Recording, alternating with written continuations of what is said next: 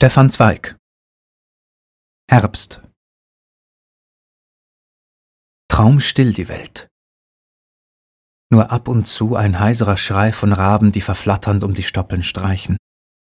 Der düstere Himmel drückt wie mattes, schweres Blei ins Land hinab. Und sacht mit seinen sammetweichen Schleichschritten geht der Herbst durch Grau und Einerlei. Und in sein schweres Schweigen geh auch ich hinein, der unbefriedigt von des Sommers Glanz geschieden. Die linde Stille schläfert meine Wünsche ein. Mir wird der Herbst so nah. Ich fühle seinen Frieden. Mein Herz wird reich und groß in weitem Einsamsein. Denn Schwermut, die die dunklen Dörfer überweht, hat meiner Seele viel von ihrem Glück gegeben. Nun tönt sie leise.